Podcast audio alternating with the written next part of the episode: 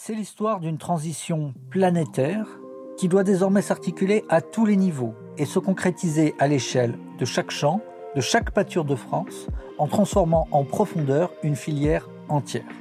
Alors dans ce jeu d'échelle, comment organiser, comment gouverner la transition? C'est la question de ce troisième et dernier épisode dédié à l'agriculture, pensé et animé par Thierry Pêche, directeur général de Terra Nova. Nous l'avons posé à Christiane Lambert, présidente de la FNSEA, et à Sébastien Treyer, directeur général de l'IDRI. Bienvenue dans la Grande Conversation 2022.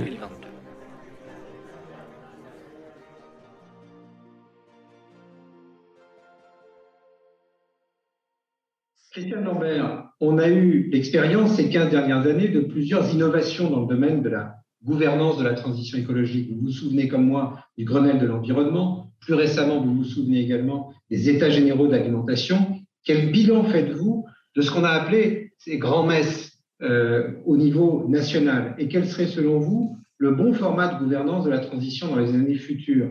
Est-ce qu'on a donné par exemple assez la parole au territoire, euh, au bassin de production? Est-ce qu'il ne faudrait pas imaginer des formats un peu différents dans l'avenir pour organiser ce mouvement dont vous avez montré euh, jusqu'ici la grande complexité. Vous avez cité euh, des moments de concertation et de dialogue nationaux, le Grenelle de l'environnement, euh, Sarkozy en 2007. Il y a eu ensuite les conférences de l'environnement avec Monsieur Hollande. Et puis ça s'est poursuivi. Ensuite, dans un autre domaine, l'alimentation, il y a eu les états généraux de l'alimentation. Ce que ceci a permis, euh, au travers des différents groupes de travail thématiques, ça a été d'approfondir sur différents thèmes. Lors du Grenelle, on avait des thèmes euh, et des groupes de travail sur la biodiversité, sur le développement de l'agriculture biologique, sur les transitions, sur le développement des biocarburants, sur euh, la réduction des produits phytosanitaires. Ça a été suivi par des politiques éco-phyto, la stratégie nationale de la biodiversité dans laquelle s'est insérée l'agriculture, le développement des certifications environnementales, le développement de l'agriculture biologique, euh, ça a été poursuivi. On l'a décliné dans un certain nombre de régions et de départements.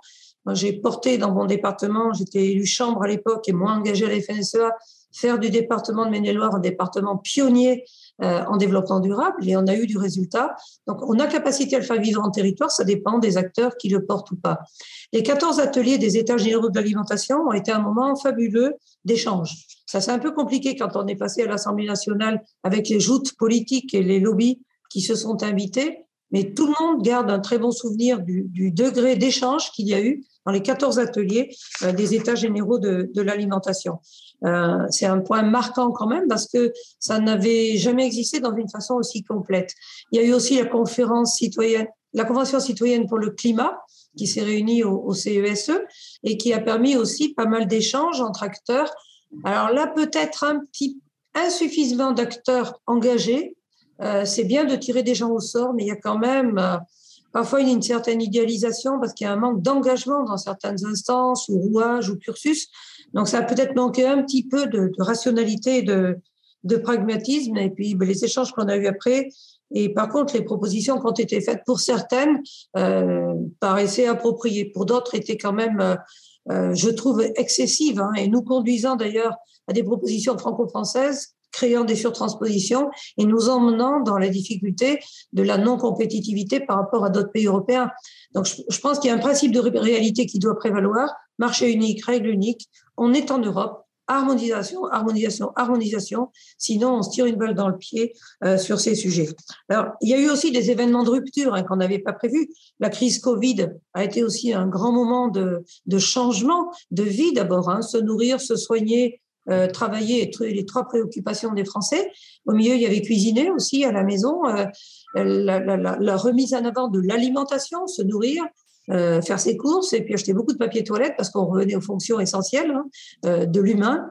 Et ça a remis l'agriculture en avant, les soignants devant, les agriculteurs et le secteur agroalimentaire juste derrière. Ça a été un moment de débat aussi sur ces sujets qu'on n'avait pas vu peut-être auparavant. Et aussi un contact direct entre les consommateurs et les producteurs d'alimentation, les vendeurs directs, mais aussi les supermarchés, qui a amené des moments de, consultation, de concertation et de, dialogue. Alors, les agriculteurs euh, souffrent parfois d'un manque d'écoute. Il y a aussi un autre lieu de débat, ce sont les réseaux sociaux, où là, c'est quand même la prévalence de la virulence des échanges, des invectives, des photos inadaptées, du grand n'importe quoi, c'est compliqué. Et puis il y a quelques volontaires, quelques acharnés qui se disent, après tout, je peux communiquer en direct, sans filtre, sans journaliste, en disant ce que j'ai à dire, sans que le journaliste reformule la question ou la réponse d'ailleurs, ça arrive aussi, ça m'est arrivé hier sur France Culture, qu'on reformule mes réponses, je trouve ça pas très chouette. Et donc, les agriculteurs s'en sont emparés pour parler directement à l'opinion publique. Il y a un vrai besoin aujourd'hui de la part des agriculteurs d'expliquer leur métier. Euh, d'abord parce qu'il a été détourné, critiqué à tort, parce qu'il est mal compris, mais parce qu'il y a aussi beaucoup de curiosité. Aujourd'hui, les Français veulent des produits nature, de la naturalité, du vivant. Ils reviennent habiter la campagne. Ils veulent travailler en ruralité. Ils vont être demain nos voisins, euh, peut-être nos salariés. Ils vont être peut-être nos clients. Ils vont être nos riverains. Bref, on a un nouveau vivre ensemble avec un nouveau public et on a une capacité à, dialoguer également. Et en territoire, on a organisé, au moment des, gros conflits phyto, des débats dans les communes avec les, habitants et les agriculteurs. Eh bien, il y a une richesse d'échanges qu'on n'avait euh, pas soupçonné. Il y a un besoin de savoir. Et moi, je suis persuadée qu'il faut aller vers ces publics-là avant que des associatifs militants ou surmilitants ne leur disent arrose sur l'agriculture, arrose sur l'élevage, arrose sur, etc.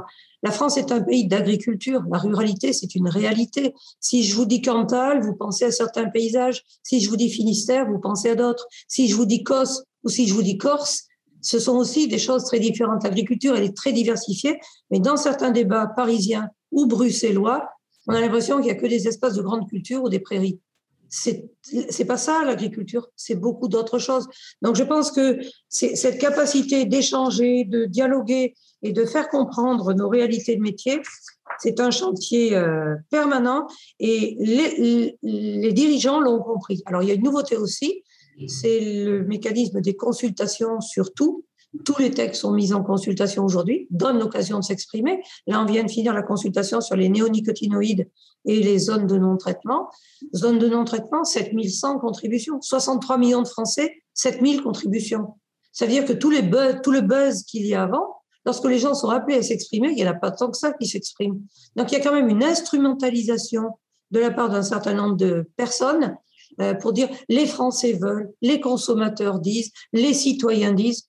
Les citoyens ont la parole, 7195 contributions. Donc, euh, ça nous amène aussi à peut-être essayer de chercher euh, un dialogue d'une autre façon. J'ai mis en place au niveau de la FNSE un comité des parties prenantes avec des économistes, des sociologues, des philosophes, euh, des nutritionnistes, des avocats, des chercheurs, euh, des fonctionnaires, des historiens, bref, tout un tas de publics autour de l'agriculture qui s'y intéressent sous des angles d'attaque différents. C'est Eric Orsena qui est un petit peu notre notre chef spirituel dans ces groupes de réflexion qui se réunissent une fois par trimestre.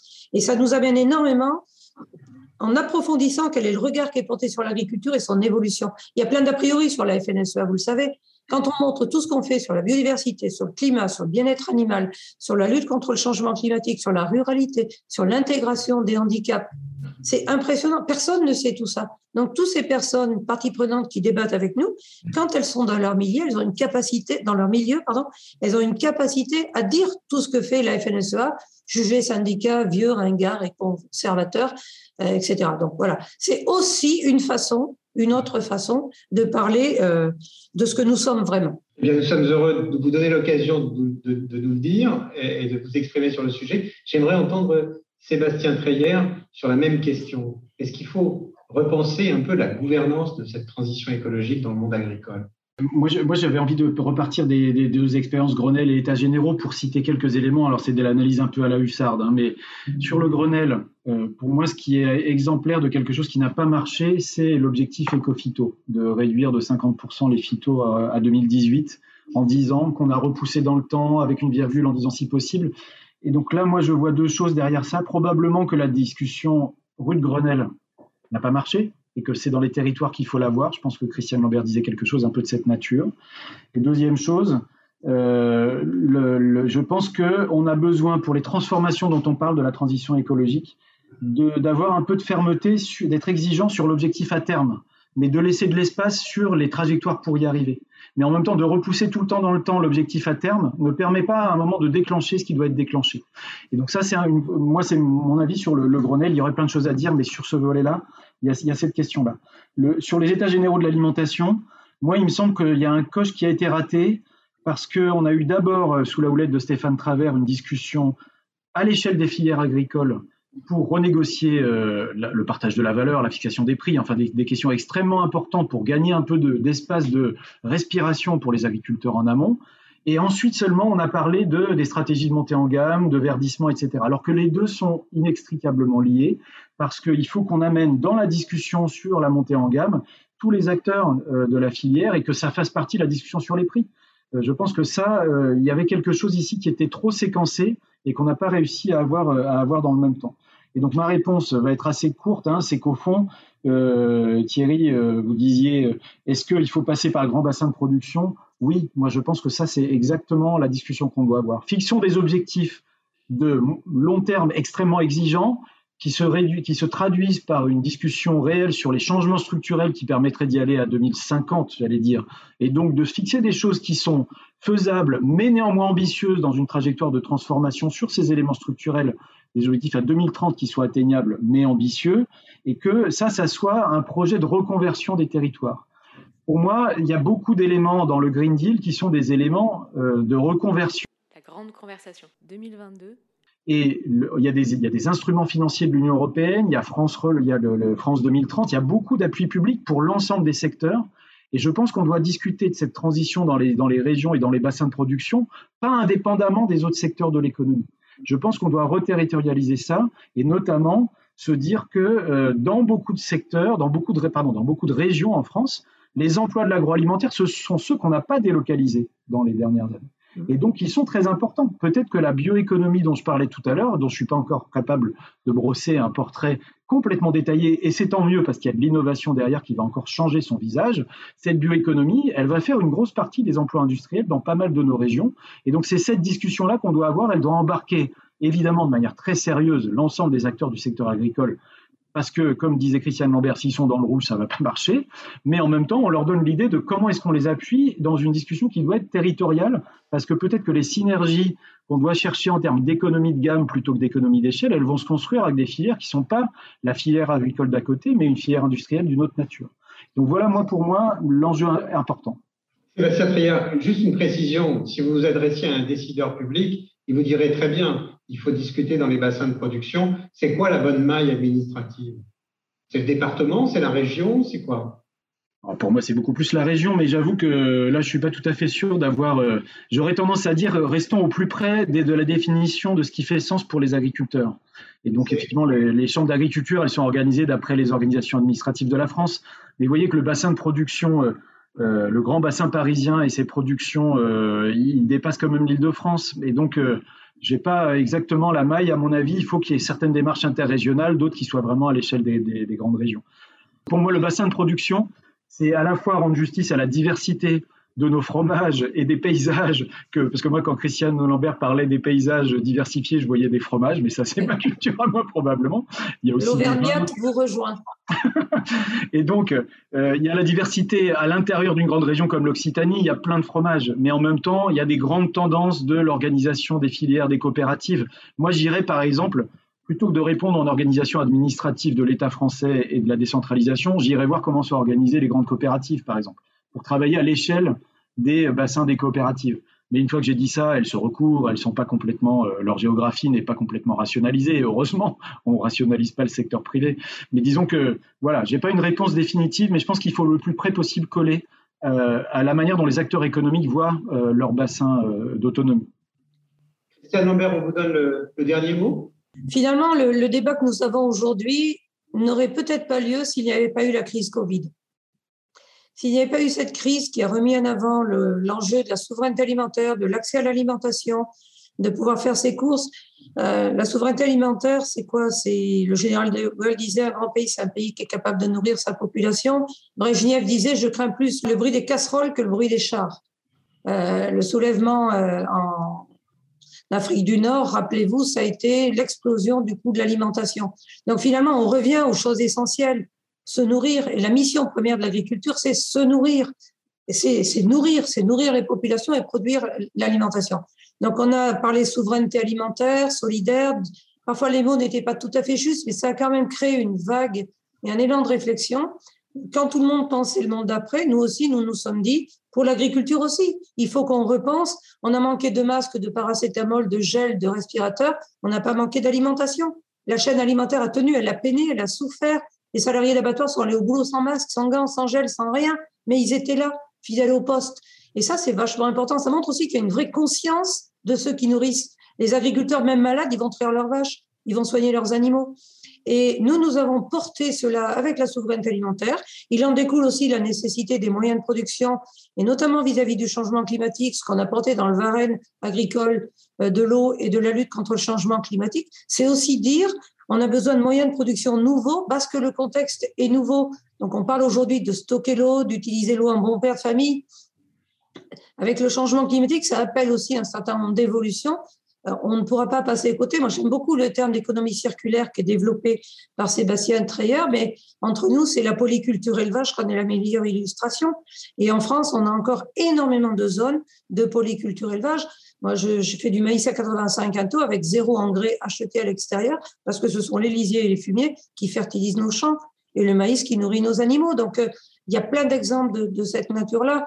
Et finalement, le fait que les consommateurs aujourd'hui regardent leur alimentation différemment est un énorme espoir d'une autre forme d'alimentation. Nous, on prend l'alimentation et l'éducation dans les écoles une heure par semaine, diffusée par des médecins et des nutritionnistes, pour que l'alimentation redevienne centrale dans les préoccupations des Français. C'est assez dramatique d'entendre dire que c'est d'abord le logement, la voiture, la téléphonie, puis l'alimentation en poste 4 de préoccupation de dépenses. Rendez-vous compte.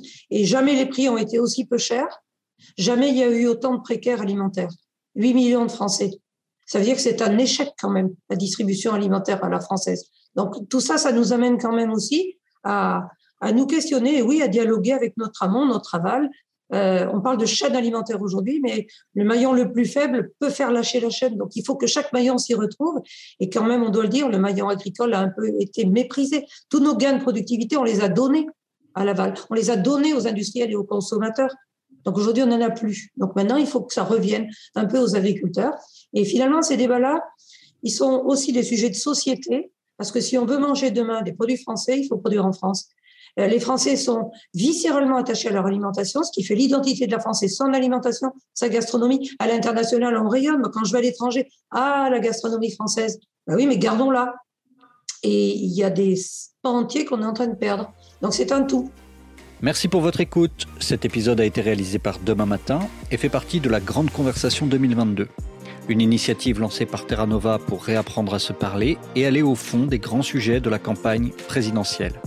Rendez-vous sur les réseaux sociaux, sur toutes les plateformes de streaming ou directement sur tenova.fr pour retrouver l'intégralité des notes, des articles, des podcasts, des vidéos qui font la grande conversation.